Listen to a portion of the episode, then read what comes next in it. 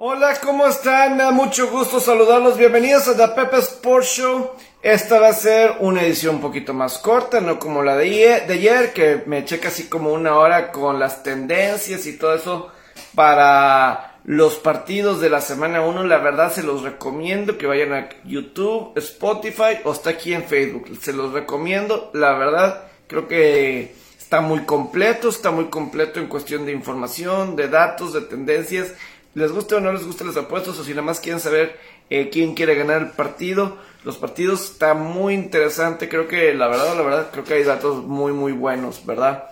Hoy, repito, quiero platicar de tres, cuatro temas un poquito más, más rápido. Uno es el juego de, de mañana, ¿verdad? El kickoff, ¿verdad? El Búfalo contra Carneros qué podemos esperar del partido, incluso también de la transmisión. Yo voy a estar mañana en RG La Deportiva, ¿verdad? A las 7 de la noche con los comentarios entre el partido en los comerciales, así es que yo los espero mañana en RG La Deportiva, ¿verdad? Pero ahorita les vamos a platicar, les voy a platicar un poco más de las otras cosas que se pueden esperar de este arranque de temporada. También les quiero, les voy a comentar un poquito reporte que salió la historia de Russell Wilson sobre su salida de Seattle y yo tengo un comentario ahí que decir sobre eso. También eh, tenemos, quiero, eh, unas declaraciones de Rory McIlroy, ¿verdad? Porque pues esta semana en el golf hay un torneo muy importante en Europa donde van a jugar tanto los del, jugadores del Tour de la PGA y tanto los de Europa y eso va a traer y los de Live Golf y eso trae eh, varias cuestiones y creo que hay un tema ahorita que se me está yendo pero estoy seguro que me voy a acordar. Pero bueno eh, Búfalo en contra de los carneros de Los Ángeles. Vaya forma de arrancar la nada eh, estamos hablando que desde el 2002 fue la primera vez que inició la campaña en un jueves por la noche verdad eh, que la NFL lo planeó así, NFL Kickoff.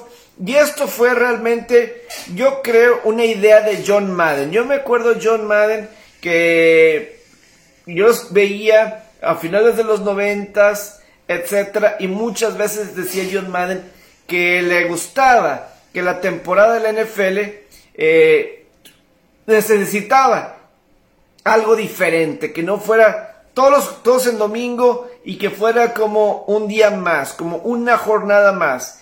Y creo que John Madden de alguna forma ayudó para establecer, ¿sabes qué? ¿Por qué no iniciamos el jueves por la noche? Que sea algo diferente, una fiesta para el arranque de la temporada. Entonces John Madden de alguna forma creo que tiene que ver para que tengamos este jueves por la noche para que inicie la temporada. Y se acuerdan que el primer fue de 2002 que fue Gigantes en contra de San Francisco. Ese fue un partido que fue transmitido por ESPN, un paquete diferente de lo que es ahora. Lo transmitió ESPN y fue Gigantes San Francisco Nueva York porque era prácticamente un año después de lo que fue eh, septiembre 11, la tragedia de las Torres Gemelas del septiembre 11. Entonces eh, lo pusieron así. Un año después, en el 2003, fue Washington en contra de los Jets ¿verdad? Igual, cerca después de lo de septiembre 11 jugaban Jets y Washington, ¿verdad? Me acuerdo que en ese año, pero ya fue en ABC parte del paquete de lunes por la noche, ¿verdad? Y yo sí me acuerdo que en aquel entonces como que Britney Spears como que era parte de todo el show cada vez de... Fue parte del show Britney Spears y acababa de ser lo de Madonna, del beso de Madonna y todo eso con la cuestión de Britney Spears, sobre todo en ese juego de Washington en contra de los Jets, pero también por dos años después de septiembre 11, Washington, Nueva York, obviamente muy relacionado con las tragedias, ¿verdad? Con los aviones que, el avión que cayó en el Pentágono y pues obviamente pues Nueva York, ¿verdad? Entonces, eh, así, y a partir del 2004 se empezó esta tradición, por lo general, la mayoría de las ocasiones en el que el equipo campeón juegue en el jueves inaugural de la NFL. Desde el 2004, con los Patriotas de Nueva Inglaterra, ahí se empezó la tradición. Solamente ha habido una o dos veces cuando no fue así. Una, eh, Baltimore visitó a los Broncos de Denver después de que ellos ganaron el Super Bowl 47. Tuvieron que cambiar la sede debido a que, pues bueno, eh, los Orioles y, los Cuervos están al mismo tiempo, no quisieron hacer el caso, no quisieron cambiar las grandes ligas y la NFL, pues bueno, programó el juego de Baltimore en Denver y, y Manning lanzó como 7 pases de anotación en ese juego y el otro fue en el 2019 cuando la NFL estaba cumpliendo 100 años, 100 años, pusieron Green Bay Chicago en la semana 1 y al campeón que fue Patriotas los mandaron a domingo por la noche. A mí fue algo que no me gustó, Chicago no se lo merece. Pero bueno, eso es un poquito de, de la historia. Buffalo y contra Carneros, probablemente en cuestión de récords y expectativas, este Búfalo Carneros de entrada es el mejor que nos han puesto.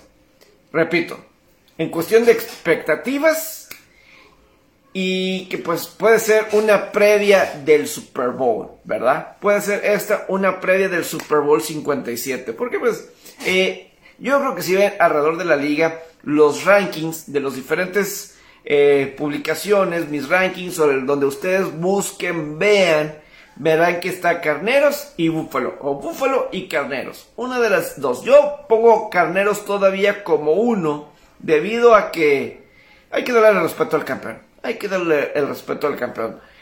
Tienes que ganarle al campeón para que alguien supere al campeón, para ponerlo arriba. Mínimo es lo que yo opino. Entonces, el mínimo, por eso yo empiezo en el Power Ranking arriba Carneros y luego los Buffalo Bills, los Buffalo Bills. Pero eh, digo, hubo otros enfrentamientos, eh, Kansas City Patriotas, no creo que era tanto, Filadelfia Atlanta, los últimos dos representantes de la conferencia nacional. El año, digo, el, año pasado el Dallas contra Tampa superó expectativas, pero pues bueno, Dallas no llegaba con esas credenciales y que piensa así, está, eh, está demente, la verdad. Pero bueno, en el caso de Búfalo y, y Carneros, ¿verdad? Pues mira, de las cosas interesantes, una es que Von Miller, pues ahora está con Búfalo, ¿verdad? Estaba, está ahora con Búfalo. Eh, estaba con Carneros, ayudó a ser campeón del Super Bowl, ahora está con los Bills de Búfalo. Entonces, eso es una cuestión, ¿verdad? Eh, por parte de los Bills entran como favoritos. Es raro, es raro que el campeón del Super Bowl en esta instancia no sea el favorito. Todo porque le ha ido bien por lo general al campeón, ¿verdad? Estando en esta fase, estando en esta faceta. Y, simplemente, o sea, y, y sobre todo porque los carneros han tenido mucho, mucho éxito. Los nos han tenido mucho éxito en la semana 1 con Sean McVay. Y Buffalo, eh, pues vamos a ver cómo le va a Buffalo, porque se acuerdan, la temporada pasada, Buffalo era el equipo número uno. Buffalo la temporada pasada era eh, igual, de, los de grandes expectativas, grandes expectativas tenían para la temporada y pues por lo general lo cumplieron. Pero en la semana 1 eran súper favoritos sobre los acereros de Pittsburgh y perdieron en la semana 1. En casa perdieron la, la semana 1, nada más para que se den una idea, ¿verdad? Ahora eh, visitan a los campeones, va a estar de fiesta eh, los, eh, los Rams, ¿verdad? Entonces, ¿cómo van a... Otra vez, Buffalo es el favorito. Los Bills en, las apuestas son los favoritos. ¿Cómo lo va a tratar los Bills? ¿Cómo los Bills van a tratar eso? ¿Verdad? Entonces creo que es algo que vale la pena así cuestionar, ¿verdad? El año pasado. ¿tal? Y pues bueno, por parte de los carneros. Carneros ha sabido arrancar muy bien con Sean McVay. Sean McVay llegó en el 2017. Sean McVay llegó en el 2017 a los carneros y su récord es de 5 victorias y 0 derrotas. Así, así es, como lo escuchan, 5 y 0 están los carneros con Sean McVay para arrancar la temporada. En el 2017 vencieron a los Colts 46 a 9, a los Raiders en el 2018 33 a 13, a las Panteras 30 a 27, el juego más cerrado. Eh, contra los Vaqueros 20 a 17, sensacional el juego, domingo por la noche. el año pasado apalearon a Chicago 34 a 14. ¿Cuál va a ser ahora el marcador? Eh, ah, claro que sí, Jesús. Mañana te mando saludo. Claro que sí. Mañana, ahí cuando nos toque ahí platicar un poco. Mañana me va a dar un poquito más de espacio, obviamente por, por la NFL, ¿verdad? Porque arranca. Pero ahí para que se den una idea de, de, de lo que decíamos, ¿no? en la cuestión de los Bills y, y de los carneros. Entonces, han tenido bastante, bastante éxito lo que son los... Eh, no, y, para que se den una idea, eh, Carneros ha sacado la línea en cada uno de estos cinco juegos. En el 2017, Carneros era favorito 3 y medio contra Colts y la paliza de 46 a 9. Los Carneros sobre los Raiders. Rams era favorito por 6 y medio, ganaron por 20. En el 2019, Carneros era favorito por punto y medio sobre las Panteras, ganaron 30-27, sacaron la línea. Contra Dallas en el 2020, eran favorito por un punto y sacaron la línea 20-17. La temporada pasada, 8 puntos de favorito sobre Chicago y ganaron 34 a 14. Eh, ¿Cómo estás, Sever? Por supuesto que yo sí veo a, Allen como favorito. Definitivamente yo sí creo que Allen es uno, es de los mejores callbacks de la liga. Eh, ¿Quién no quisiera tener a, Josh Allen? Yo sí creo que Josh Allen está, en algún momento va a llegar, ¿verdad? Eh, a un Super Bowl. Yo creo que debe ser este año. Se están, se están tardando. ¿verdad? En la cuestión de Bills. Pero claro que para ser el MVP, eh, tiene como que tiene los receptores, ¿verdad? Y pues como que todo se está armando alrededor de, Buffalo. La cuestión, la cuestión que hay gente que está cuestionando es un poquito la, línea ofensiva, ¿verdad? alrededor de, de Josh Allen. Y eso puede ser peligroso. Ahora, Buffalo, vamos a ver qué tan rápido se ajustan los Bills al que ya no está Brian Dabol como coordinador ofensivo. Por primera vez, Ken Dorsey. Ken Dorsey va a ser el coordinador ofensivo de Buffalo. Primera vez en su vida que está mandando jugadas. ¿Se acuerdan de Ken Dorsey? Ese coreback que fue campeón nacional con los huracanes de Miami en el colegial en la temporada que fue 2001, 2001, 2002, ¿verdad? Que ganaron con ellos y luego todavía llegó un año después también a la final de colegial y por un tiempo estuvo con San Francisco, con Cleveland, creo que llegó a tener un inicio. Vamos a ver qué tan rápido se acopla. Brian Dabol, eh, el trabajo que hizo con Josh Allen, el trabajo que hizo con Buffalo los últimos dos años, fue lo que le consiguió su trabajo para ser el entrenador en jefe de los gigantes. Entonces, eh, eso es algo muy, muy interesante. Entonces, eso es por la cuestión, ¿verdad? De, de la ofensiva. ¿Qué tanto? Y además, para el partido de mañana, el mañana, todavía no está el, caso de Davis White. Nos acordamos que el día de acción de gracias pasado en noviembre contra Nuevo Orleans sufrió la ruptura de ligamentos, todavía no está listo y pues obviamente eso, eso afecta. Eh, está muy cerrado. Yo me acuerdo que en MD Dominical me fui con las bajas de 52 y medio. A lo mejor Carneros le puede faltar un poquito de armas. Hay que recordar que no está Odell Beckham Jr., tampoco está Van Jefferson, ¿verdad? Que parece que va a estar fuera, ya no está Robert Woods. Entonces, ahí con Carneros, ¿quiénes son estos receptores que van a estar ahí? Cam Makers, el corredor de Carneros, cuando regresó a playoff, no fue el mismo. Entonces, es un juego que no quiero que sea al azar. Eh, ahorita voy contigo. Es una buena, buena pregunta. Entonces, ahí con la cuestión de K-Makers, creo que puede ser algo muy, pero muy importante aquí. Eh, para. Eh, creo que Buffalo es el mejor equipo. Creo que Buffalo es el mejor equipo. Está. Yo creo que ahí pues un poquito lo de, de, las, de las bajas. Ahora, Buffalo ha tenido tantos meses desde enero para pensar en que dejaron ir por 13 segundos. Yo creo, yo creo que en mi opinión, en mi opinión, ah, está muy, pero muy, fíjate, cuando entré aquí con ustedes, yo estaba pensando eh, en carneros, pero estaba pensando que no está del Beckham Jr., no está eh, el caso de Van Jefferson, Van Jefferson tampoco va a estar, entonces básicamente es Cooper Cup. ¿Es suficiente? Porque Buffalo sigue teniendo, por más de los... Ya no está Von Miller y Aaron Donald como que no fue el mismo. Está de fiesta Aaron Donald. Si se retira no se retira. Eh, eso va a estar... Eh, saludos Ángel, qué bueno que se están aquí conectando. Dice, ¿qué onda Pepe? Llega tarde. Yo también digo que es favorito la postura, aunque pensé que los momentos iban a forzar a los Rams por... Eh, ¿Quién gana mañana?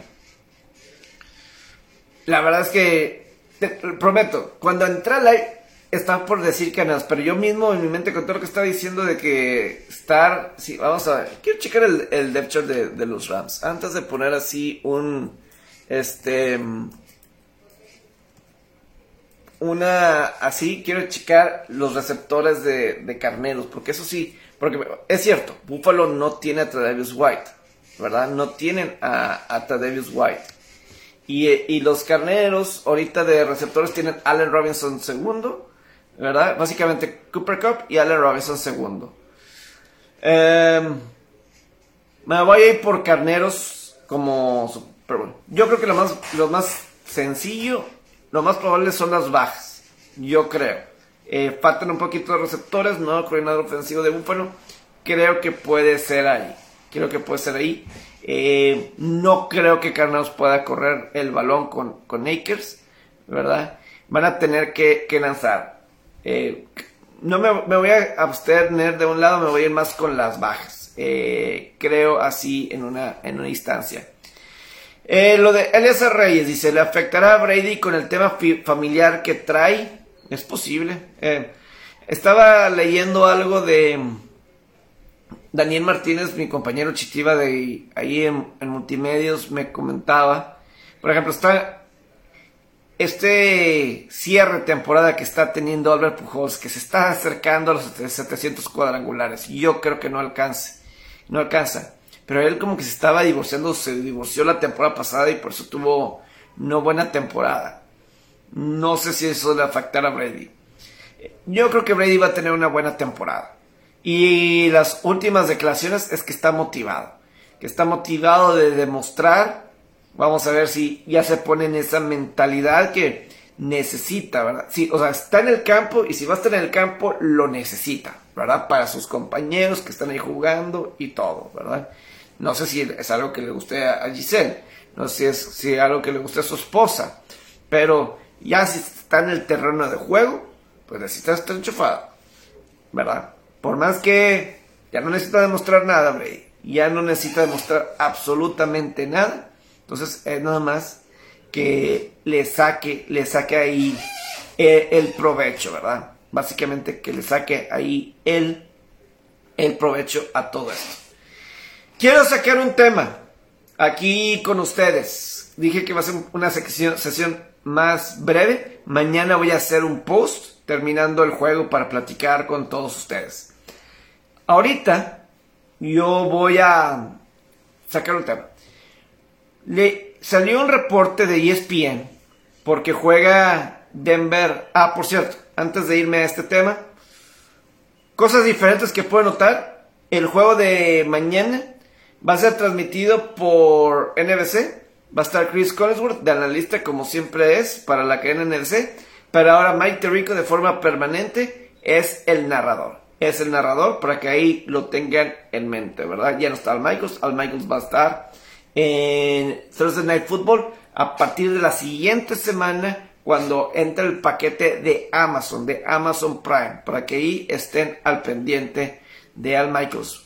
Ya eh, Mike Tirico seguramente tenía el contrato y decía, híjole, yo ya quiero, yo ya quiero, yo ya quiero. Al Michael no se quería retirar. Pues, NBC pues, le tuvo que decir adiós a Al Michaels. Pero Mike Tirico va a ser el, el narrador. Ahí nada más. Eh, este lunes por la noche va a ser Denver en contra de Seattle. Russell Wilson visitando a Seattle. Ya sabemos que Russell Wilson pues ya tiene su contrato de extensión, ¿verdad?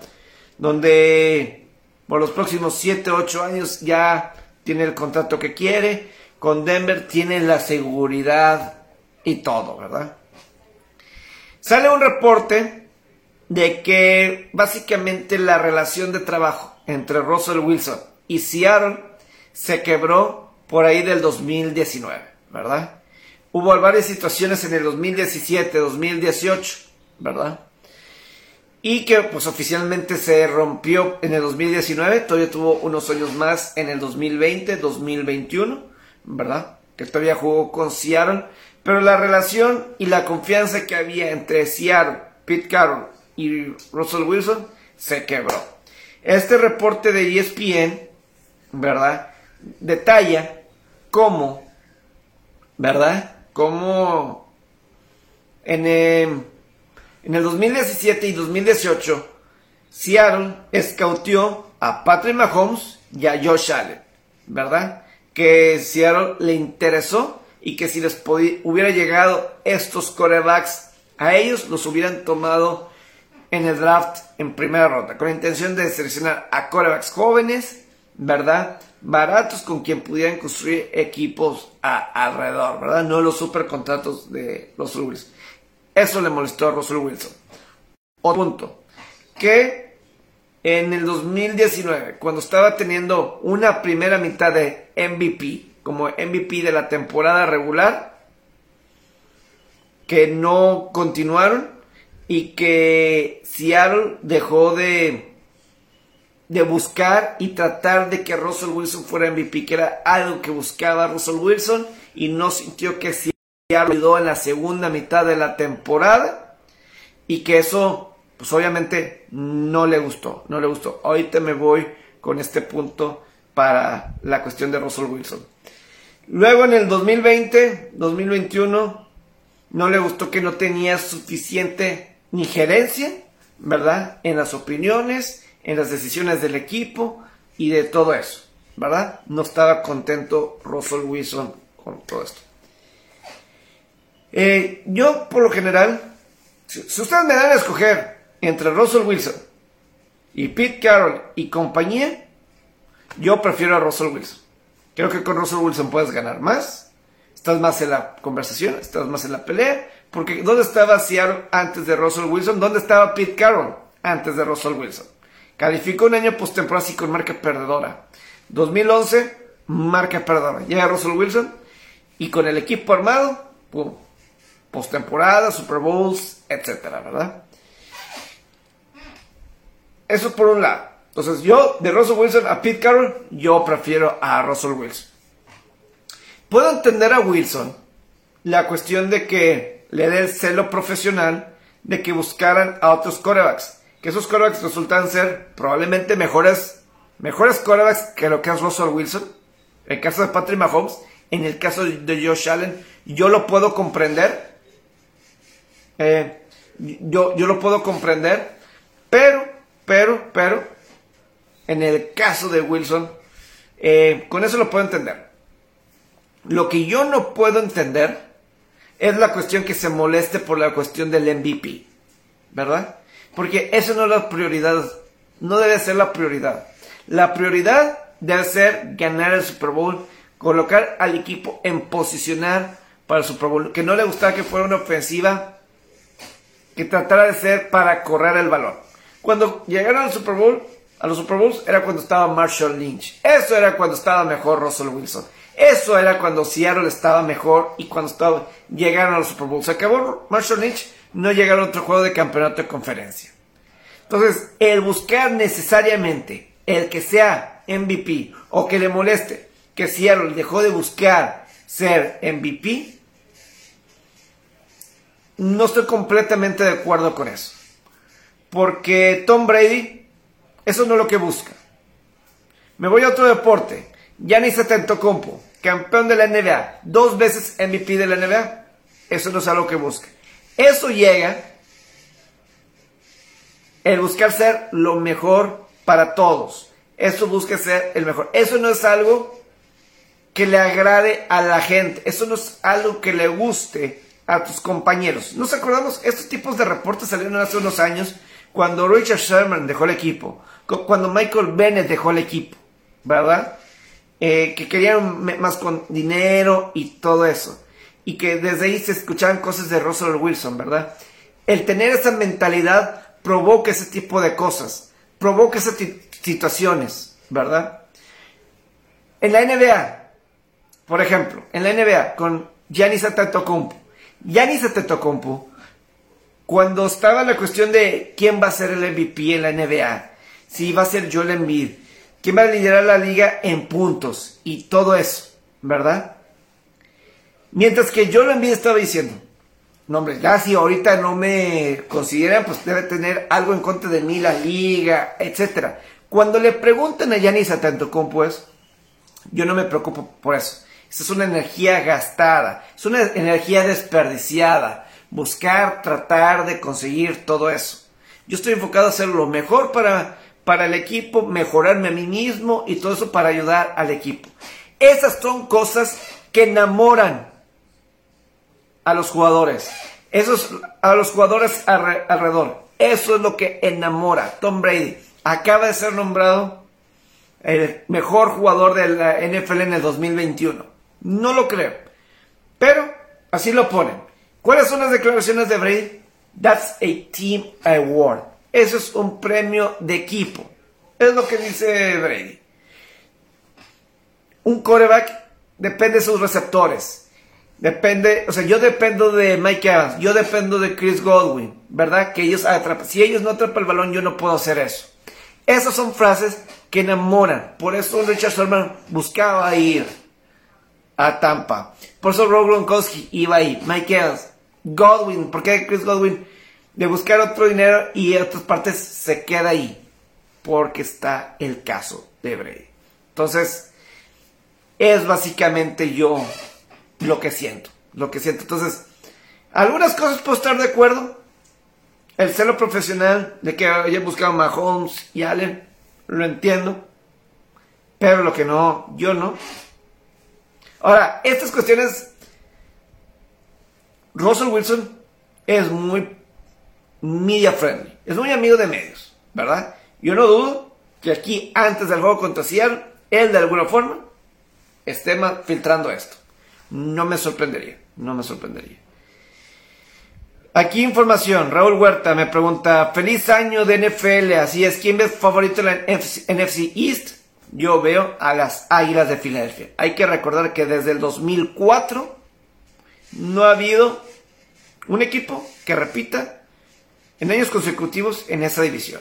Dallas la ganó y yo la verdad creo que Filadelfia está bastante fuerte y siento que Dallas no hizo nada para mejorar. Es lo que yo creo.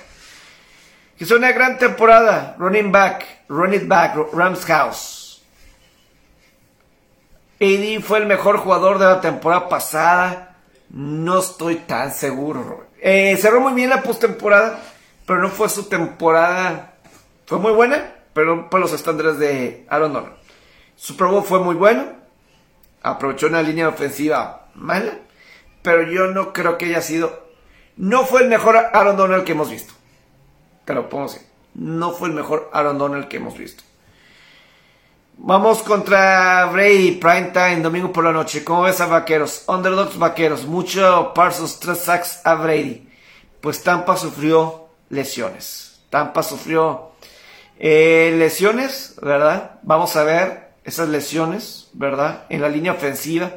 Si, si le afectan a Brady yo creo que de cualquier manera Tampa, Tampa gana, ¿verdad? Aunque Dallas, para arrancar la temporada en casa, le ha ido bien, le ha ido bien. Pero repito, en mi opinión, yo no creo que Dallas haya hecho algo para mejorar el equipo. Creo que está muy normal. El año pasado se hizo un juego de muchos puntos porque Tampa no tenía el perímetro para defender a Dallas, ¿verdad? Por eso se hizo un juegazo. Vamos a ver en este horario estelar si algo, si algo cambia. Eso es.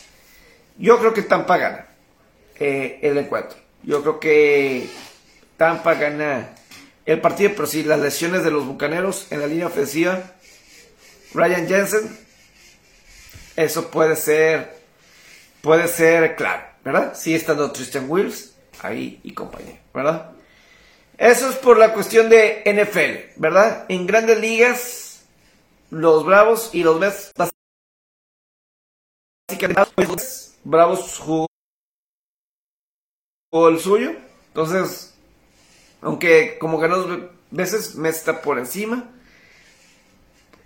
Los Bravos han ganado siete partidos de forma consecutiva y desde el 1 de enero están ganando más del 70% de sus juegos por eso alcanzaron. No es que Mets haya jugado necesariamente tan mal, pero simplemente los Bravos no han descansado. Diez juegos y medio estaban atrás los Mets en ese momento. Cuando estaba tan, pero tan, pero tan, pero tan atrás, ¿verdad? Cuando estaba tan, tan atrás. Sin embargo, sin embargo, eh, creo que ahí los Bravos de Atlanta están... Eh, yo creo que entre esos dos van a la Serie Mundial. Entre Mets y Bravos. Entre ellos dos. Entre ellos está. Los Dodgers yo no los veo en la Serie Mundial. Eh, creo que les falta picheo. Este, abridor. Abridor. A mí me gustan Mets y Bravos. Eh, en lo particular. Ah, algo muy importante que les quería comentar. Ahorita hablando de béisbol. ¿Se acuerdan cuando fue Dodgers en contra de, de Bravos? Cuando se enfrentó al principio de temporada en dos series, Dodgers y Bravos fue el regreso de, de, Freddie Freeman, ¿verdad? Primero fue a Los Ángeles y como un mes o dos después eh, regresaron para la serie en Atlanta entre Dodgers y Bravos. Y en esa serie, pues se hizo toda una historia, ¿verdad? De cómo extrañaba Freddie Freeman estar en Atlanta, que no se quería ir de Atlanta, ¿verdad? Que si hubiera sido su primera opción se hubiera quedado en Atlanta pero al final de cuentas Atlanta hizo el cambio por Matt Olson de los Atléticos. ¿Se acuerdan todo eso? Y luego hubo un reporte de Doug Gottlieb, una personalidad de radio allá en Estados Unidos, en el que Doug Gottlieb, así se llama, reportaba que la gente no, eh, no le pasó a Freddie Freeman la última oferta de contrato que, de Dodgers, de Bravos, a Freeman. Al parecer que no. Pero qué curioso. Qué curioso, y voy a decir esto de Freddie Freeman. Que, o sea, señaló eso. Y. Y ya. Y metió, el agente de Freddie Freeman metió una demanda de difamación. Metió una demanda de difamación. Y Gottlieb hoy se retractó. Dijo que lo inventó, que no era cierto y, por eso ya se retiró la demanda. Pero para que vean cómo hay que ser cuidadosos con cierta información que se publica, porque había puesto una demanda el agente de Freeman de que todas las ofertas que hicieron los, los Bravos se le hizo saber a Freddie Freeman, que no hubo nada sin saber y todo eso, pero solo para que lo delicado que es si no das la información correcta y tiene sentido la gente que se haya defendido. Porque ¿cómo, vas, cómo nuevos jugadores van a confiar en ti con ese tipo de reporte? ¿Verdad? Y a Gottlieb se su lado y con eso la gente también ya retiró la demanda. Muy, pero muy interesante. En el golf, en el golf. Esta semana está el BMW PGA Championship, ¿verdad? Se está llevando en Inglaterra. Es uno de los torneos más importantes en el DP World Tour la gira de golf europeo es como el Players, que es el torneo más importante del Tour de la PGA, de la gira, ¿verdad? De la gira, separado de los medios. Pero en estos torneos se le permite a los jugadores de la nueva liga, de la Live Golf Series, que participen, ¿verdad? Que participen.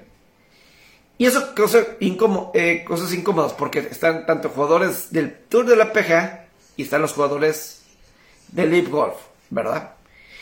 Y ya Rory McIlroy, pues dio unas declaraciones así muy bromeando, troleando, en el que Rory McIlroy dice, le preguntan, oye, si estás en la competencia, puedes ganar, y hay un, jugador de Live Golf en la pelea, en la ronda final, ¿le vas a echar más ganas o vas a... es un incentivo extra?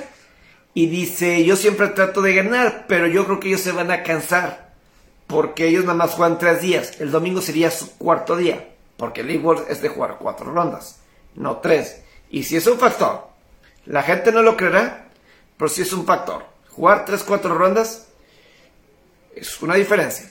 Al punto que voy, eso fue light. Pero hubo jugadores como Billy Horschel, de altura PGA, y John Ram, campeón del Abierto Estados Unidos 2021. Critica, criticaron a jugadores como el mexicano Abraham Anser, como Taylor Gooch y otros. Dice, nunca juegan ese torneo los jugadores del Tour de la PGA. Nunca lo juegan. Estos jugadores nunca juegan este torneo. Solamente lo juegan porque es una forma de conseguir puntos en el ranking. Dice Billy Horschel. No que quería, se fueron a Live Golf porque querían jugar menos golf y estar más con amigos y familiares. John Ram tiene un amigo, ¿verdad? Español también, que ha jugado 20 torneos este año en Europa. 20, 20 torneos en Europa. Y no puede jugar porque se le da se le da apertura a los jugadores del Live Golf. ¿Y por qué están los jugadores del Live Golf? Porque quieren conseguir puntos en el ranking mundial. Quieren conseguir puntos en el ranking mundial. Y eso es importante porque esa es la forma de estar en los majors en el 2023. Al menos de que les den puntos en el ranking. Consigue el Golf que les otorgue puntos en el ranking por sus torneos. No hay forma que puedan estar en los majors. Sobre todo jugadores como Gucci y como Abraham Mansa, por mencionar algunos. Jugadores que todavía no ganan majors o no han ganado majors recientemente. No hay forma que puedan participar en esos majors. Rory McIlroy está, eh, Abraham Manser, perdón, está muy arriba en los rankings. Pero las proyecciones están que si para marzo no tiene punto aquí y no tiene formas, no hay forma que pueda estar, ¿verdad? En un lugar como el Master, por ejemplo, en abril. Entonces, lo ocupan. Jugadores como Cameron Smith, ¿verdad?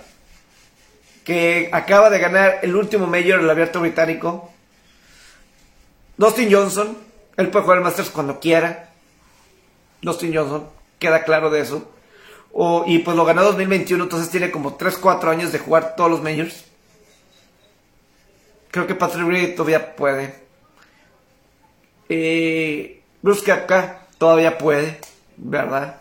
Por mencionar algunos, ¿verdad? Por decir, Joaquín Iman, a lo mejor sabes que creo que Joaquín Iman todavía puede jugar todo este próximo año. Porque, porque él jugó en el Tour Championship. Y si estás en el Tour Championship, clasificas como los 30 mejores en el Tour Championship estás elegible para jugar los majors el próximo año. Es una de las posibilidades. Entonces creo que el chileno Joaquín Iman fue inteligente a esperarse. Entonces son algunas de las posibilidades, ¿verdad? Yo ya me retiro. Eh, que tengo un gran inicio de la NFL.